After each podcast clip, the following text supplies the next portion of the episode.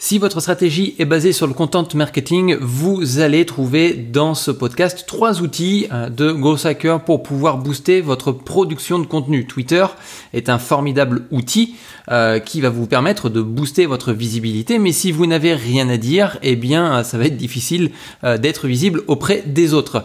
Bonjour, je m'appelle Nicolas, je suis concepteur et développeur de métier, puis en même temps j'endosse la casquette de web marketer pour plusieurs sites que je gère et aujourd'hui je vais vous donner trois outils de Growth Hacker pour booster euh, votre content marketing et notamment avec Twitter puisque on est dans le cadre d'un défi 30 jours euh, pour avoir 50 visiteurs en moyenne par jour uniquement avec le trafic de Twitter.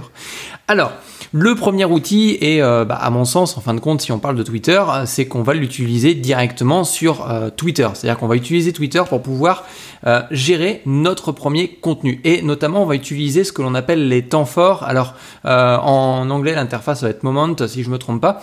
Et euh, pour le coup, bah, Twitter propose euh, un outil qui s'appelle euh, Temps Fort. C'est un onglet que vous allez pouvoir retrouver notamment dans votre profil, qui va vous permettre de sélectionner les contenus de votre communauté et donc d'avoir une suite de contenus issus de votre communauté.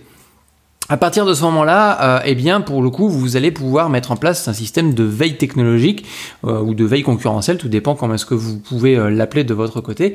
Et notamment, bah, pour faire simple, il faut aller dans son profil. Dans le profil, vous allez cliquer sur l'outil, enfin l'onglet Moment si vous êtes en anglais, autrement c'est bah, les temps forts. Et puis, vous allez retrouver normalement une interface vide si vous n'en avez pas encore créé. Et dedans, vous allez pouvoir créer sur le bouton Create New Moment et vous allez configurer tout ça. Alors, il y a plusieurs possibilités, hein, en fin de compte, euh, pour euh, créer des, euh, des, justement des moments, des, des flux d'actualité bien spécifiques. vous avez la possibilité de récupérer euh, des contenus issus euh, de personnes euh, que vous suivez, par exemple. mais moi, ce qui m'intéresse le plus, en fin de compte, c'est de suivre une thématique en particulier. Notamment, par exemple, on pourrait partir sur les mots-clés growth hacking. Et pour le coup, je vais rechercher des tweets à ce niveau-là. Une fois que vous avez configuré tout ça, bah, vous faites publier et vous avez votre temps fort qui est mis en place. Ça veut dire que vous allez pouvoir retrouver régulièrement de l'actualité à l'intérieur. quand je l'ai mis en place, testé les petites choses, la, petite parenthèse. Euh, quand je l'ai mis en place, j'ai eu euh, déjà des personnes qui ont, euh, qui ont, qui ont ajouté en fin de compte ce moment-là de leur côté et qui ont bah, potentiellement, enfin ça m'a permis d'être beaucoup plus, enfin d'être visible au moins pendant un moment justement. autrement, un autre outil, un autre outil que j'utilise beaucoup par contre, qui est Feedly, parce que bon, les temps forts c'est bien, mais le point négatif c'est que c'est pas forcément personnalisable à 100%. donc je préfère préfère utiliser Feedly euh, d'un autre sens. Et euh, bah, Feedly, c'est un outil, euh, c'est un outil de curation de veille technologique ou concurrentielle. ça dépend comment est-ce que vous le voyez, enfin comment est-ce que vous vous, l'interprétez derrière.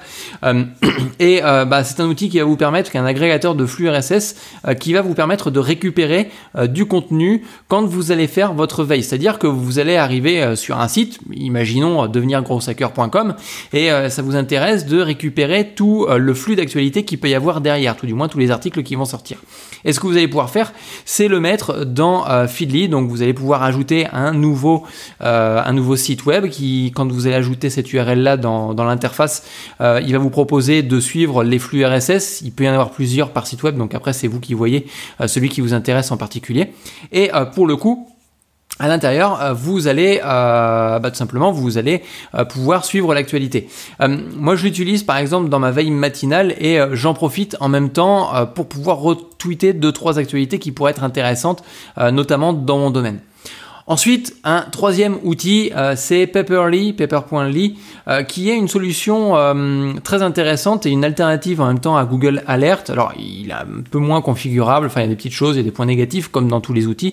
mais ce que j'aime bien dans cet outil-là, c'est que vous allez recevoir quotidiennement un email avec les dernières news dans un domaine en particulier, notamment par exemple si on reprend le terme Go Hacking ou Go Hacker, eh bien, pour le coup, on pourrait très bien suivre cette actualité-là et recevoir un email tous les matins euh, pour euh, bah, justement euh, suivre l'actualité dans un domaine particulier. Alors, il existe très certainement d'autres outils euh, de, bah, Hacker en fin de compte, mais euh, voilà, c'est les trois outils que moi j'ai retenus, que je voulais vous présenter dans ce podcast-là.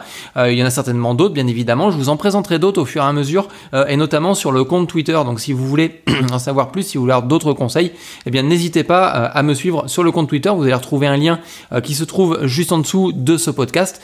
Et sur ce, je vous dis à plus tard dans un prochain podcast. Ciao, bye.